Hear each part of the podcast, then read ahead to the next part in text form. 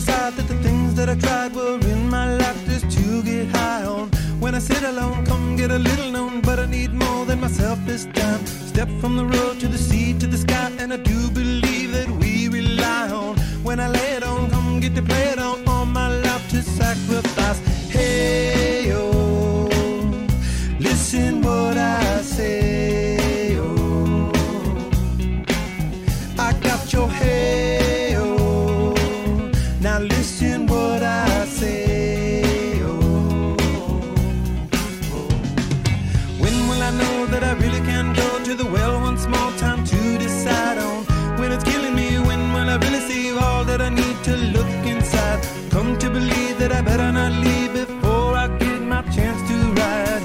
E aí galera, voltamos, voltamos, voltamos, voltamos.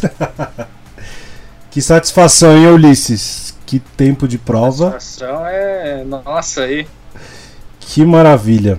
Bom, vamos lá, deixa eu começar como bom âncora desse nosso programa aí. Dar uma retratativa pessoal, mostrar a cara nova aí das coisas que nós fizemos. Provavelmente você que vai estar ouvindo no Spotify e também depois que a gente subir isso no, no YouTube vai estar estranhando, falou, pô, mudou o nome do programa. Os caras ficam mais de um ano sem gravar e some do nada. O que que tá acontecendo, né? Então é o seguinte, para vocês entenderem primeiro, né? Eu e Ulisses sumimos porque, como vocês bem sabiam nos programas anteriores, minha esposa estava grávida e a esposa do Ulisses também. O Tominhas nasceu e o Gael também nasceu. Algumas semanas antes do Tominhas e posteriormente depois o Tominhas nasceu, né? O Tominhas agora vai fazer quatro meses no, no começo do mês. O Gael faz cinco, né, Ulisses? Já fez quatro. Vai fazer. Vai fazer. Já fez quatro, vai fazer cinco agora no mês de fevereiro. Então, vai fazer cinco, né? E para quem tem filhos, né, sabe que é puxado. E na verdade também foi uma série de outras coisas de transição também. O Matheus tá com a gente também, tá, pessoal? Não pensei que ele fugiu da raia não, mas ele também tá com a gente. E devido a isso, surgiu alguns pot- Spotify, é, é, tipo alguns podcasts, né? Muitos surgiram na verdade. Ah, surgiu um próprio com o nome de Mano a Mano, do próprio Pedro Paulo Soares Pereira aí, lançou um podcast com o nome Mano a Mano, dificultando a nossa pesquisa aí, nosso, nossos trends. Também a própria TNT Sports também tinha um, um, um programa, né, Mano a Mano, que é muito interessante. E depois a gente acabou mudando pro Rock and Go Podcast, mas acabou ficou muito parecido com Rock Go. E eu falei, pô, Ulisses, a gente precisa mudar algumas coisas, né? E aí acabou que a gente tá voltando agora com dois contra dois, né? Um futebol de futebol clube, nosso podcast. E dois contra dois por quê, né? Normalmente é o Ulisses que faz, mas a gente vai estar convidando duas pessoas para poder participar com exceção de hoje. E como vocês bem sabem, eu sou o cara sempre do contra, né? O Ulisses é o cara que apazigua e o Matheus também. E, mas de vez em quando o Matheus também é do contra. E a gente vai buscar trazer nesse programa essa, essa ideia, esse conceito que a gente está formando novo, a questão do, do posicionar contra e trazer os fatos interessantes porque a gente discorda e blá blá blá. Então a gente quer fazer uma pegada diferente. Eu tô montando um site pra gente fazer blog, colocar conteúdo, muitas outras coisas novas, muitos projetos novos estão rolando, particularmente na minha vida e na vida do Ulisses também. Mas eu sei que é um programa legal a gente trocar uma ideia, falar sobre futebol. Hoje especificamente a gente vai trocar ideia sobre o Brasil e Equador. Acho que dei um tema legal pra gente poder estar debatendo aí, colocar as imagens do jogo. Então a gente tá numa versão muito melhor, uma versão 2020, né? Depois de tanto blá blá blá que eu falei, eu vou falar uma coisa importante. Ulisses, como é que você está? Pô, tô, tô muito bem, Thomas. Tô um pouco chateado aí com a nossa seleção depois de ter assistido esse jogo. Que foram duas horas que eu podia ter assistido aí o filme do Pelé.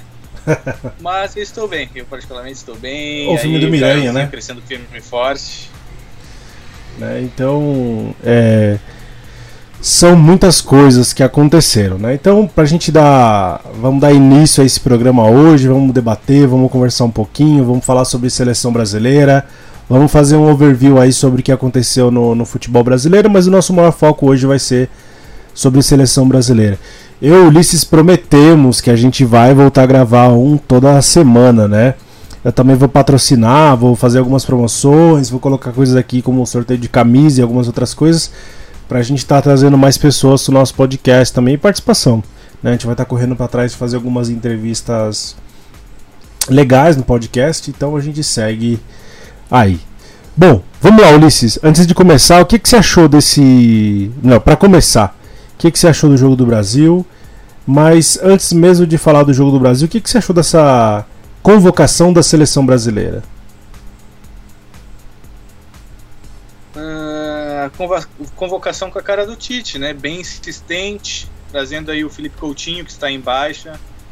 Ele mesmo deu uma entrevista se não me engano foi ontem ou anteontem, falando que acredita no potencial do Coutinho, uh, que, é, que é uma característica do Tite, que normalmente já faz isso, ele traz jogadores que são mais próximos deles, né, que a gente usa a expressão, sei lá, bruxo aqui no Brasil, ou algo assim, que são os caras de confiança dele, só que sabemos que o Coutinho não passa por uma boa fase, uh, trouxe o Daniel Alves, que também voltou para o Barcelona, mas é um cara já mais bem mais experiente, Talvez seria o momento o Brasil já classificado de fazer uns testes novos, né?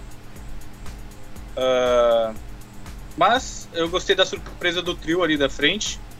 Uh, foram convocados corretos, Matheus Cunha o, o Vini Júnior e o Rafinha, né? Mas eu gostei da convocação. De, todo, de tudo não foi o pior. A pior parte não foi a convocação do Brasil. Acho que houve outras coisas piores aí durante o jogo. Ulisses, dá só uma afastadinha para enquadrar seu rosto na câmera que eu acho que tá um pouquinho desenquadrado. Você acha que precisa chegar para a esquerda, na verdade, para a direita. E agora você está só meia lua. Tá conseguindo ver seu retorno aí? não, não, não estou. Tá. Mas tô bem agora? Não, agora tá tô bem. Enquadrado, pessoal bem bonito. É, precisa só, só um pouquinho para trás, na verdade. Ah, agora ficou muito bem. Aí, agora estou lindo. É, mas o, o que que acontece? Eu não sei você, cara, mas eu particularmente eu não me empolgo com a convocação da seleção brasileira. Eu tenho a impressão sempre que vai ser mais do mesmo. Eu tenho a impressão, na verdade, que vai ser aquele jogo amarrado. O Tite ele já tem o grupo dele fechado, você não tem nenhuma surpresa de convocação, tá? A gente tá falando primeiramente antes de falar do jogo de hoje. Então, eu não sinto mais surpresa, eu não sinto que vai surgir ninguém novo na seleção. Acho que o Rafinha foi o último que surgiu. Acho que o Anthony, Vinícius Júnior, Rafinha, Neymar vão para a Copa. Possivelmente possa surgir um Gabriel Jesus e um Firmino nessa seleção também. Eu não duvido nada que um Richardson Pombo possa aparecer aí, o Matheus Cunha brigando. Não sei, cara, não vou dar o veredito final da seleção brasileira, senão o programa acaba. Mas eu não, eu não me empolgo, eu não me empolgo com esse futebol da seleção brasileira. Eu acho que o Tite é muito bom em competições de tiro mais comprido, mas de tiro curto acaba não empolgando porque ele não tem uma estratégia formada. E isso, por sua vez, acaba complicando muito o jogo do Brasil. Então, cara, eu não sei você, mas você consegue pensar agora, puxando na cabeça, alguém para o lugar do Daniel Alves, por exemplo? Uh, o Emerson Royal estava ali, eu não lembro no lugar de quem exatamente, porque o Daniel Alves já não é mais o titular e o Emerson Royal também não é o titular. E quem é o titular? Então, eu teria que verificar aqui quem é o titular daquela lateral ali, porque hoje realmente a ideia foi boa, porque o Emerson Royal é, é um cara jovem, se não me engano ele está jogando no Tottenham e era, era um teste. E infelizmente pro teste dele ele já começou com, com o pé errado, né? É, na verdade, assim, o lateral direito da seleção brasileira é o lateral titular da Juventus, que é o Danilo. É o Danilo. É, também não me agrada muito. Né? Você tira por aí. É uma posição um pouco complicada. Eu acho que pro Tite é uma posição boa, porque ele gosta de um futebol mais, mais truncado, mais retrancado, né? E o Danilo, ele tem essa característica. Uh, o, o Daniel Alves hoje entrou. Não vou dizer que ele entrou mal, ele tem, ele tem um, uma experiência muito boa, até tecnicamente falando. E eu acho que a intenção do Tite foi essa, tirando o Felipe Coutinho, botando o Daniel Alves talvez para armar um pouco mais o jogo, só que não deu certo. De verdade, e... se você não soubesse que o, que o Felipe Coutinho tinha sido convocado e ligasse a TV hoje, você saberia que ele estava em campo? Ah, eu não vi muito. eu não vi muito dele, mas eu também não posso culpar muito ele, né? Porque ele Não, foi jamais. substituído antes da metade do primeiro tempo, querendo ou não, né? Então, o, o, que, que- o que me deixa. E aí, o pessoal de casa pode pensar junto comigo assim. A seleção brasileira, ela é um time composto pelos melhores jogadores de um determinado país. Ou melhor, no caso da seleção brasileira, as seleções nacionais, né? São compostas pelos melhores jogadores de cada país. Pelo menos deveria ser assim na prática, né? A gente sabe sobre outros assuntos também. Mas eu começo a me questionar se na seleção brasileira realmente estão os melhores e se jogam os melhores de maneira titular. É de se pensar isso, porque eu não acho que o Daniel Alves jogue melhor, por exemplo, que o Iago Pikachu. Neste momento especificamente, o Iago ele é melhor lateral direito que o Daniel Alves. Sabe? E aí você para e, passa, para e pensa, tipo, eu acho que o Hulk hoje joga melhor que o Gabriel Jesus. Ele vive um melhor momento que o Gabriel Jesus. Eu também acho que o Guilherme Arana tem um futebol melhor hoje do que o Alexandro. Tudo bem, eu entendo da meritocracia, de você estar com o seu grupo já jogando há um tempo, mas se o Brasil já está classificado com tantas rodadas de antecedência e é uma fase de teste, por que, que o Tite não testa? E ele continua insistindo com os mesmos caras. Sabe, eu tenho a impressão que ele tem uma tara no Daniel Alves que quer levar ele pra Copa de tudo que é jeito. Essa é a impressão que eu tenho. Porque de fato ele não é o melhor lateral do Brasil hoje, direito.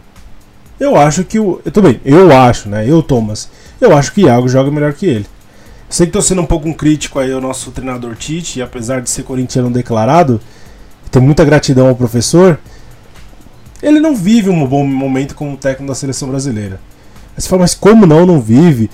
É, é a melhor campanha da história. Mas aí que pode entrar o GC, né? O Brasil vence, mas ele convence no futebol? É, é isso, porque eu acho que vai ser mais uma vez o Brasil sendo líder de uma. Vai ser mais uma vez cabeça de grupo numa, numa Copa do Mundo vai disputar as oitavas, vai passar contra uma seleção africana. Aí vai pegar uma seleção sul-americana, talvez, nas quartas. E quando pegar uma europeia na semi, ou deu azar de pegar nas quartas uma europeia, vai cair fora de novo. Então, eu não sei você, de verdade, você se empolga para assistir um jogo da seleção brasileira hoje? Não, não me empolgo. Nem um pouco, nem um pouco. E assim, eu até com relação à escalação do Tite, eu não tenho muito a reclamar. Eu acho que uma peça ou outra aí são bem trocáveis. Mas é o modo de jogo dele que não me agrada. Uh, há uns jogos atrás que o pessoal veio reclamando muito dessa questão do vencer e não convencer. Uma das coisas era porque era um futebol muito retranqueiro. Fazia um gol, voltava para trás, uh, ficava se segurando o jogo. E parece que no outro jogo que ele decidiu jogar para frente, foi tratado quase como um evento. Ele mesmo comentando: "Ah, me pediram para jogar para frente, esse é o jogo de jogar para frente e tal". Cara, não deveria ser um evento isso. É, é, aquilo. Hoje a gente pode ver bem isso. O Equador tem um jogador expulso, o Brasil faz o gol, né?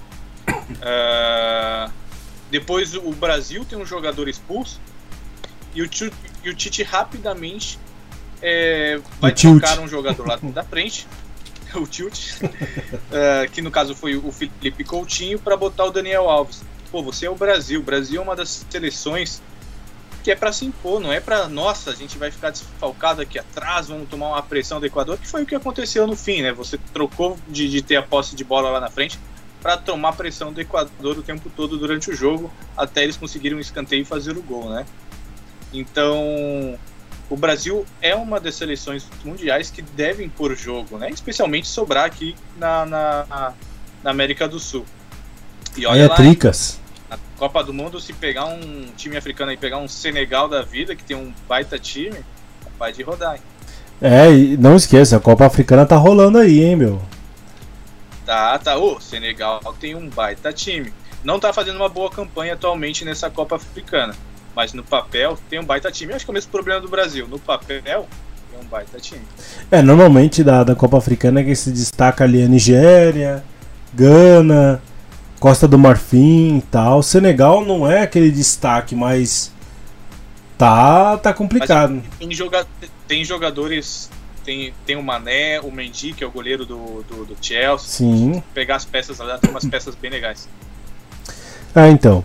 Bom, vamos falar um pouquinho agora sobre a atuação do juiz do jogo.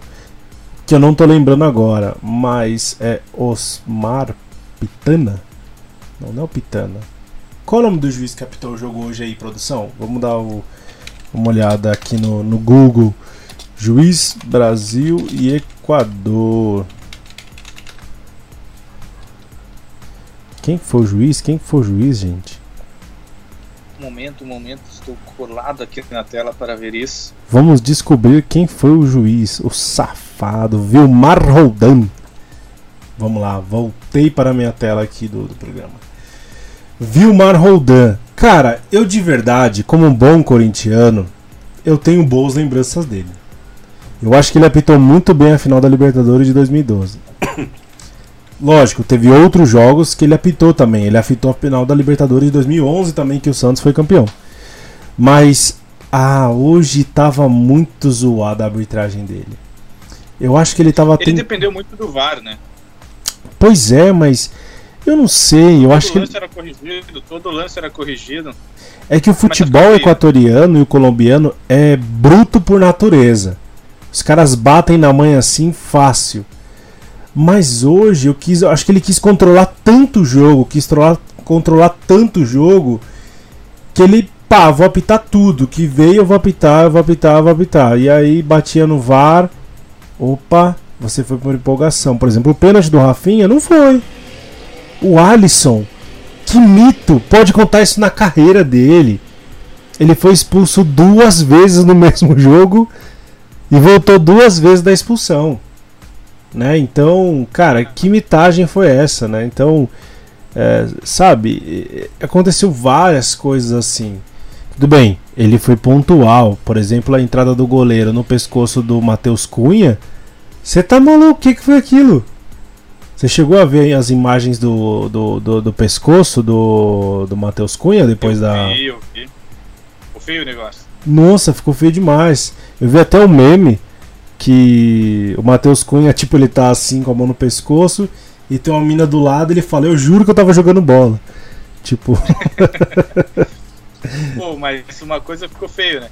Tanto, especialmente aí nessa expulsão, pô, demorou. O VAR demorou horrores. É aquela, aquela checagem do VAR aqui no nosso futebol sul-americano, né? Demorou demais. Eu tava assistindo a, a transmissão do jogo pela, pela Plim Plim e eu vi acho que eu vi, né? Com certeza, que foram 28 minutos de VAR. De um jogo de 90. Ou seja, um terço do jogo foi paralisação. E o juiz ele deu 10 no primeiro tempo e 5 no segundo tempo. É demais, É né? muito tempo.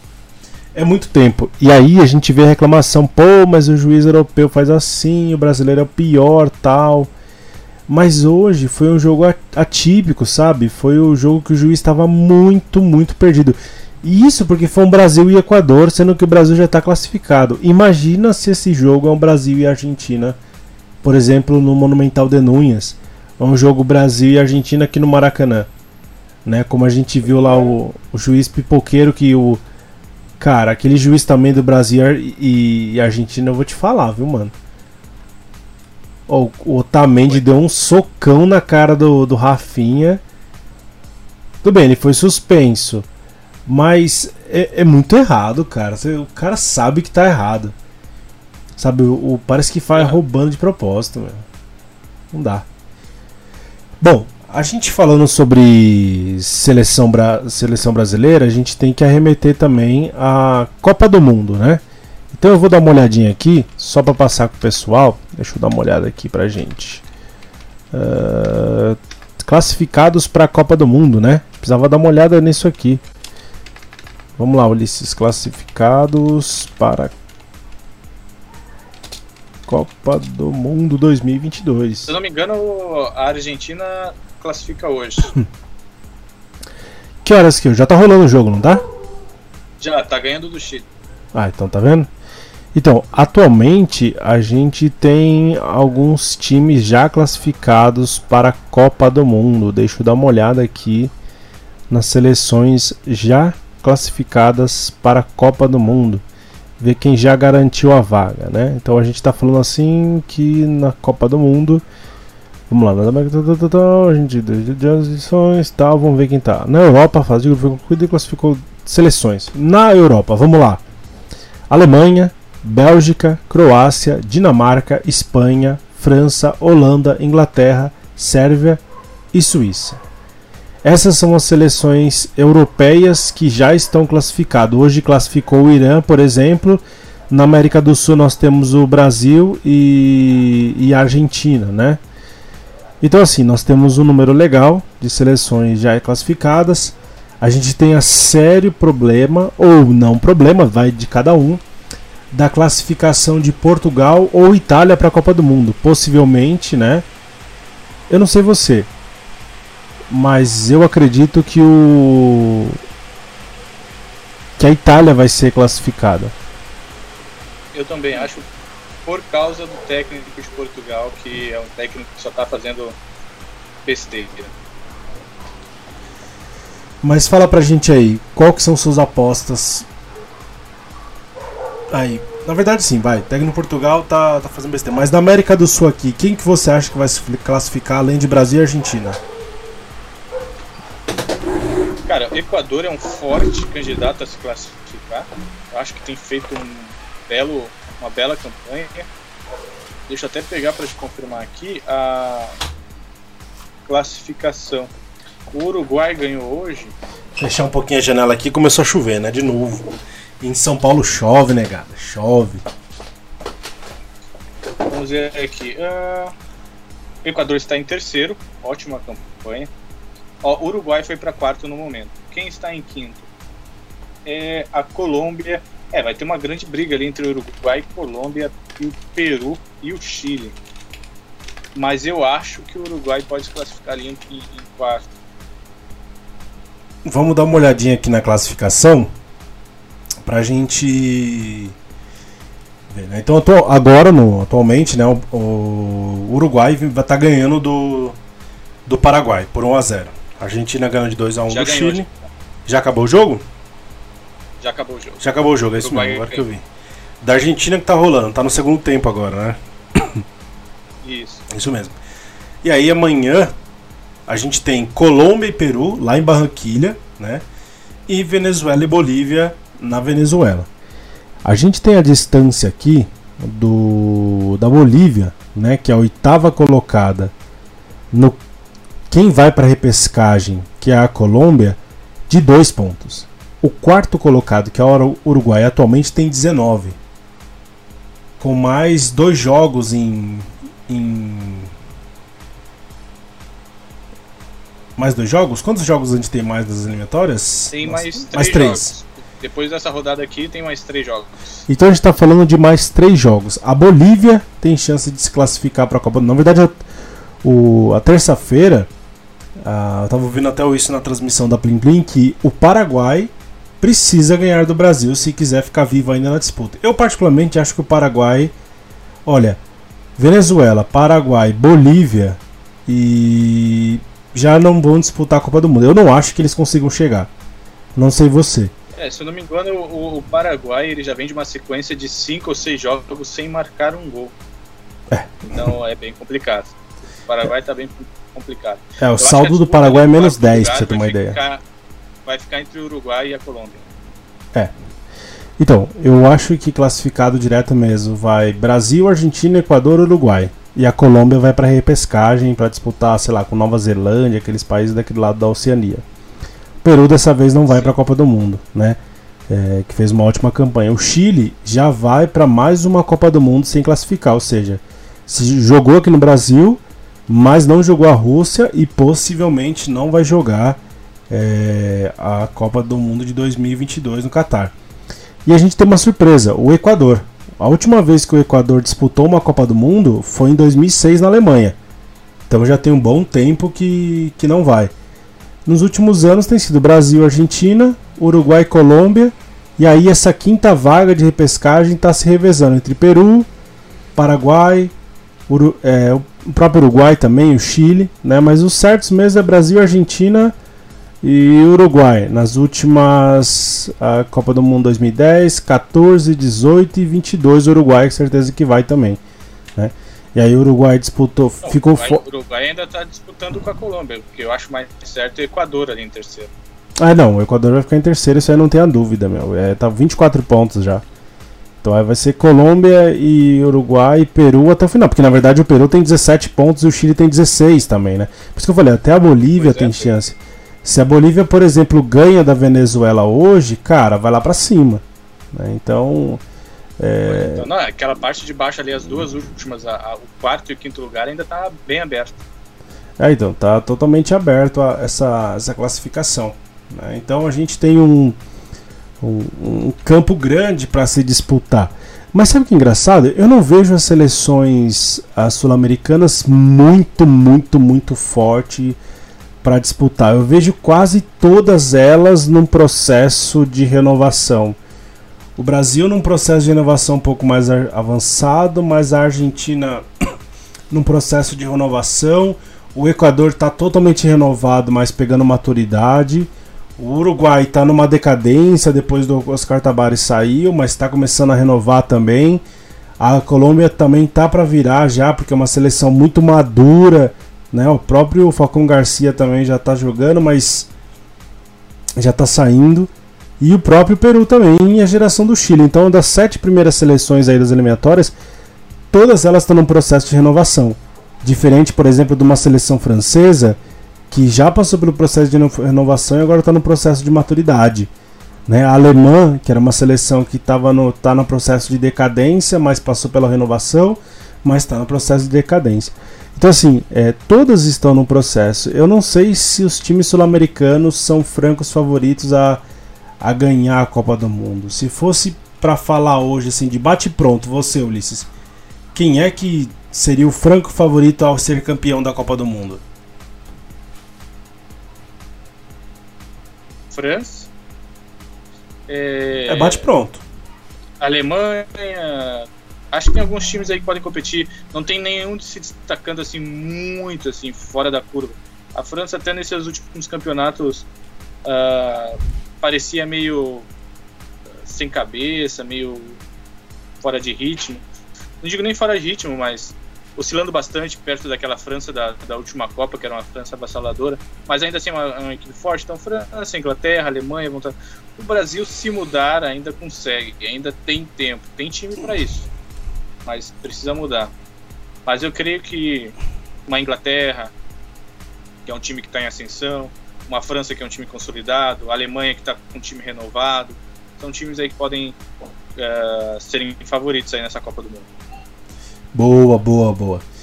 Vamos fazer um negócio engraçado aqui. Vamos falar sobre a escalação da seleção brasileira hoje. Deixa eu dar uma olhadinha aqui. Próxima vez eu vou separar tudo bonitinho pra gente, pra já poder trocar uma ideia. Deixa eu ver aqui a escalação do Brasil. Desculpa a tosse aí, gente, que eu peguei aquela gripe terrível. Até agora eu tô com essa tosse de cachorro morto até agora aqui, então tá zoado. Mas falando um pouco sobre a escalação do Brasil hoje, a gente teve Thiago Silva, ou melhor, Alisson, Thiago Silva, Éder Militão, Emerson e Alex, Fred, Casemiro, Felipe Coutinho, Vinícius Júnior, Rafinha e Matheus Cunha. A gente tem entrada do, do Gabigol, teve a entrada do Antony e teve a entrada do Gabriel Jesus. Falando um pouco sobre a atuação aqui, o Alisson, pra você, como é que foi a atuação dele hoje? Eu acho que foi boa. Ele foi, foi firme nas jogadas. Aquele lance da primeira expulsão, que ele poderia ter sido expulso, eu achei mais uma rateada ali do, do Militão do que dele. Que o, o zagueiro estava atrás do Militão e o Militão ficou olhando Alisson. O, ele levou o cartão amarelo e no fim do jogo ali não tinha muito o que fazer. Era uma disputa da bola dentro da área. Ah, acontece. Eu até achei que foi desnecessário ali, porque ele pega na bola antes do, do jogador, novamente, mas eu acho que o juiz meio que na pressão, não tem o que fazer, foi lá e expulsou. Certo? Mas eu achei boa a atuação dele. Não falhou. Tá, vamos lá. É, precisou. Boa. Eu acho que ele também jogou bem, foi responsável, ele foi para cima, ele foi como goleiro tem que ser, louco, mano, louco, tem que ser louco. Não pode esperar e tá a ser arriscado. Thiago Silva. Não vi muito, não vi falha nele. Acho que jogou, jogou o que sabe ali. A dupla de zaga foi muito constante, né? Foi. O Militão tá numa ótima forma. O problema é que o, a equipe do Equador estava aparecendo toda hora nos contra-ataques ali dentro. Né? Então eles tiveram que suar a camisa. Tomaram um gol de bola parada. Mas ali por debaixo, não, foram bem, foram bem. O São Paulo é bom em fazer péssimos negócios, né, cara? A torcida do São Paulo às vezes dá uma massacrada nos jogadores que eu vou te falar. O Militão saiu escorraçado do São Paulo, como o Casemiro também saiu. E hoje é um baita de um zagueiro no Real Madrid, né? É demais, viu? Pois é. Bom, eu acho que a, a defesa também foi muito consolidada. O Alessandro, o acho que jogou bem. Não, na verdade, assim, foi mais do mesmo, né? Não foi jogou bem. Ele foi Sim. mais do mesmo. Nada a declarar sobre ele. Emerson, infelizmente, foi responsável em duas jogadas. A primeira ele foi com muita sede ao pote.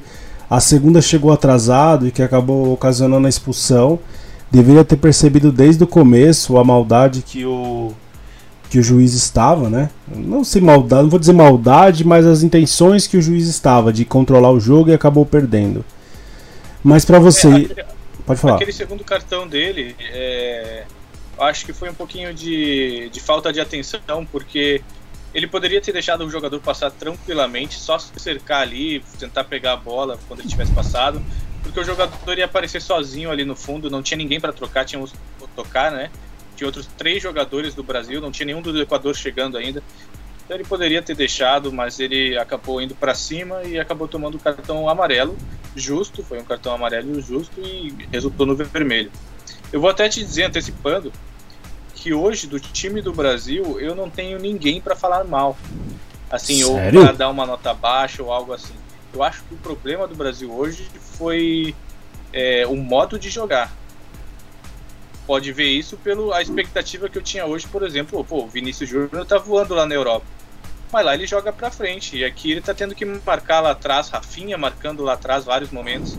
Os jogadores ficam muito presos lá atrás e o jogo não desenvolve, né? Aí mas, toda hora com o Equador em cima, né? Mas não, eu particularmente assim, é, eu não vi também nenhum jogador destaque é como eu falei no começo, a gente está falando da seleção brasileira, são os melhores jogadores brasileiros do mundo, a seleção pentacampeão mundial. É, a gente está falando dos, dos, por exemplo, o centro, melhor centroavante do Brasil nos últimos três anos, que é o Gabigol. A gente está falando de um jogador, é, o melhor goleiro do mundo. A gente está falando do melhor zagueiro do mundo, o zagueiro que joga no, no Real Madrid. A gente está falando de lateral esquerdo que joga na Juventus. Eu não sei, parece que é, deu uma acomodada. Não é uma seleção que empolga o jogo, né? Então a gente acaba ficando nessa apreensão, querendo ver mais. E acaba sim, que muitas sim. vezes não, não atende às expectativas, né? A gente entende é, o fato da relação, mas ao mesmo tempo a gente não entende porque não empolga, né? De jogo ruim já basta Corinthians e Ferroviário na terça-feira que foi péssimo, me deu muito sono. E ali tinham seis da seleção brasileira da Copa de 2018, né? Seis não, quatro.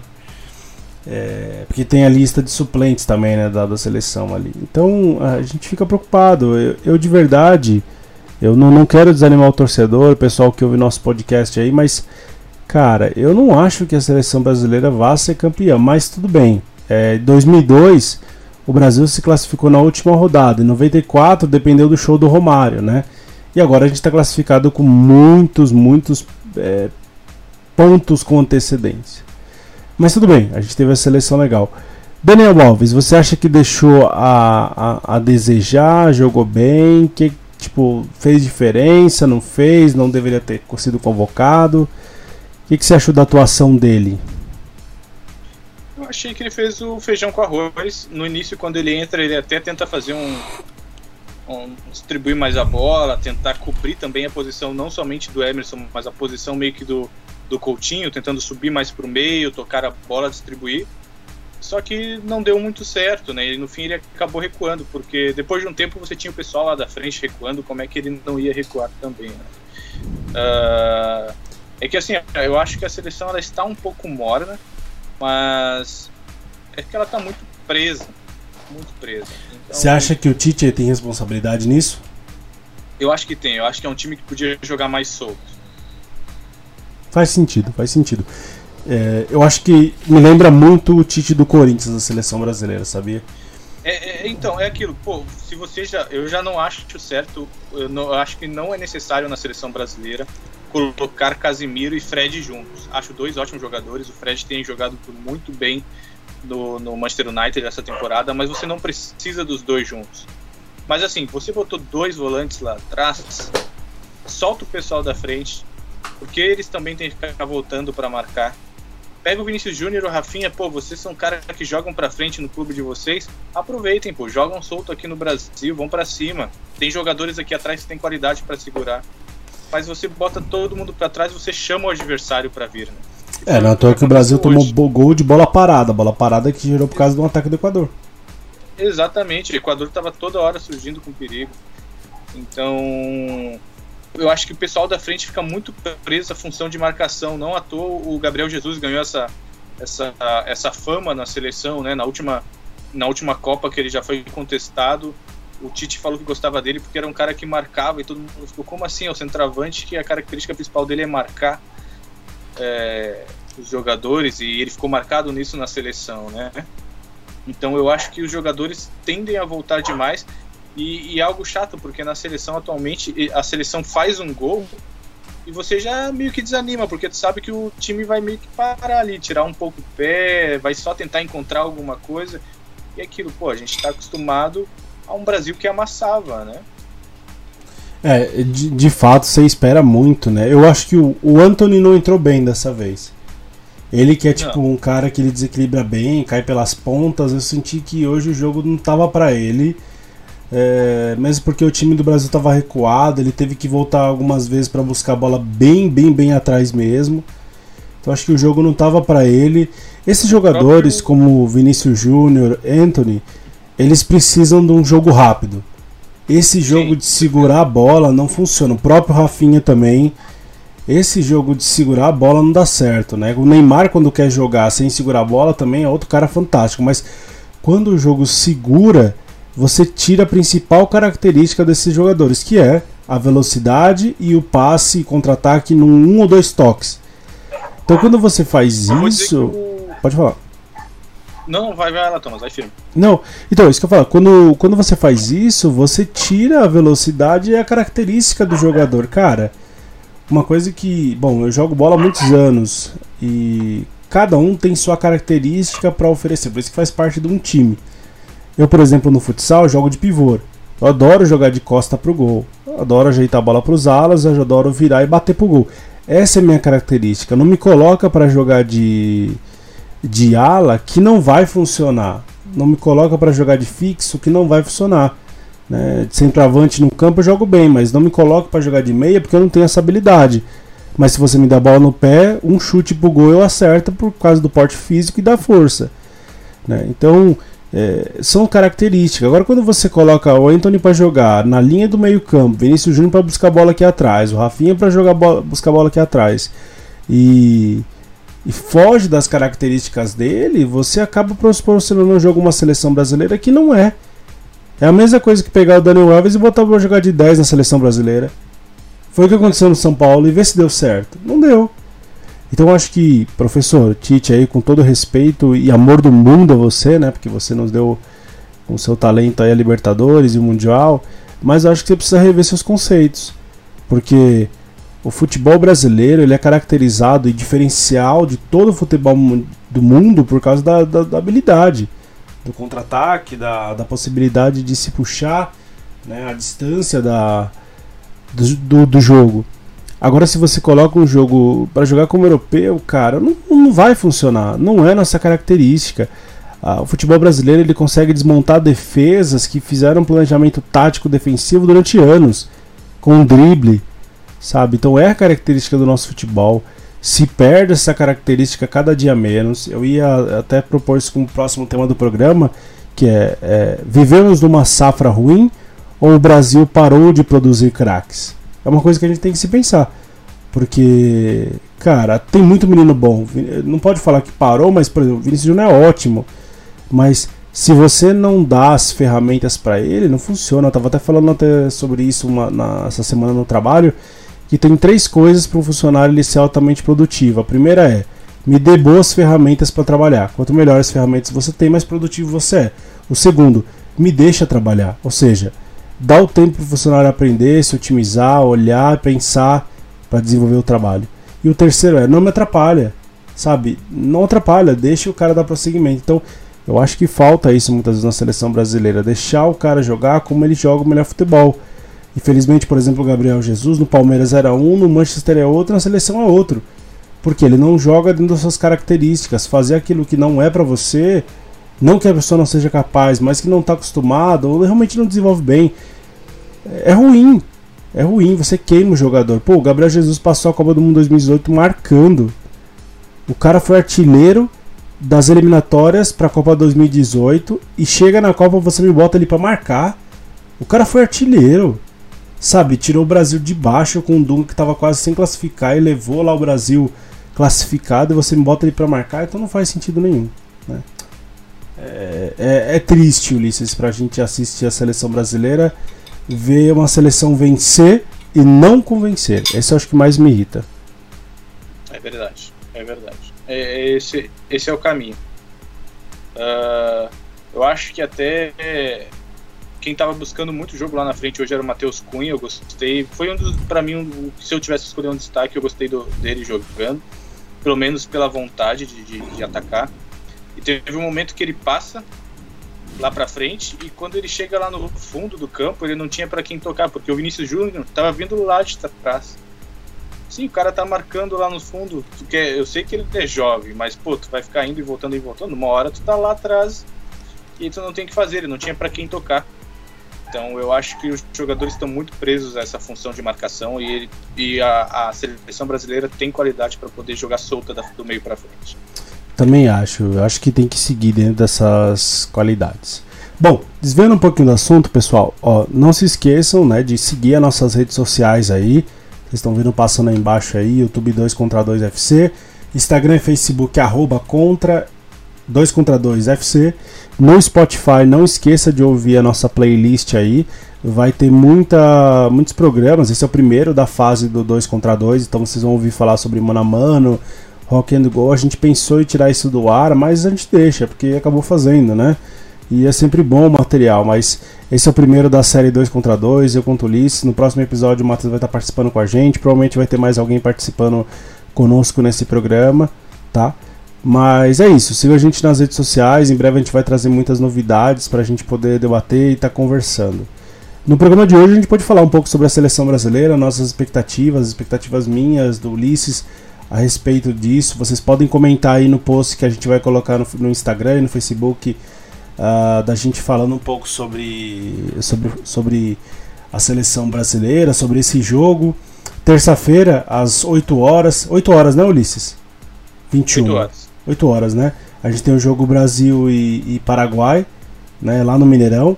Vamos ver o que a gente pode esperar desse jogo. Eu acredito que o Brasil vai poder demonstrar um pouco mais, fazer novos testes. Apesar que eu acho que vai ser muito mais do mesmo, mas é oportunidade de fazer uns testes aí, tá? Mas é isso, pessoal. Continua seguindo a nossa, a nossa playlist, segue a gente nas redes sociais. O Ulisses vai estar postando sempre conteúdos novos, Matheus também. Uh, a gente vai estar correndo atrás para novos conteúdos. Ouça a nossa playlist aí no carro.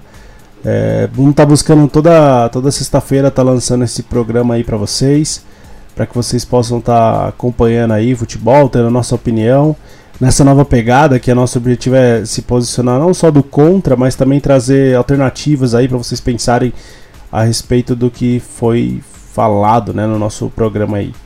Ulisses, considerações finais aí desse programa de hoje sobre a seleção brasileira? Uh, um jogo duro de assistir, mas eu ainda boto fé na seleção. Talvez as coisas ainda possam melhorar, né? Vamos ver, tem tempo. A Copa é no final do ano, sabe? É isso aí, a Copa no final do ano, Copa no Catar, começa em novembro e termina em 18 de dezembro a final, né? Então a gente tem um caminho pela frente aí, vai ser uma Copa diferente, uma Copa típica, como foi a Copa do Mundo de 2002 e a Copa da África, que foi, foi bem diferente. Então a gente tem um caminho legal aí. Espero que os nossos melhores jogadores possam ir e possam entrar bem, que o Brasil me cale, né? Que o Brasil é. me faça ficar quieto e, e se empolgar, ativar o modo empolgado aí e trazer o Matheus de novo, que é o Neymarzete, né? O Matheus é o Neymarzete da seleção aí do nossa do dois contra dois, né? Então, pessoal, é isso. Valeu, valeu pela participação aí, por estar acompanhando a nossa playlist no Spotify. Espero que todos possam ter gostado do programa de hoje. A gente fez na média aí dos nossos 45 minutos. E é isso. Valeu, Ulisses, pela sua participação. Um abraço aí. Valeu. Nos próximos programas a gente vai estar a colocando. Oi, pode falar? Abraço a todos. Abraço a todos. No próximo programa aí eu vou estar colocando uma, uma fotinho do Tominhas aí pra vocês darem uma olhada. O Ulisses vai colocar uma fotinho do, do Gael pra vocês verem nossos príncipes aí que vieram ao mundo recentemente, dando só alegria pra gente. Mas foi uma fase legal aí, a gente curtiu bastante esse começo. Em breve a gente vai estar né, colocando eles aqui ao vivo aparecer um pouquinho. E é isso. Fechou? Valeu, pessoal. Valeu pela participação no programa. É, E é isso. Fechou? Ulisses, valeu. Até a próxima. É nós no programa. E vamos. Falou!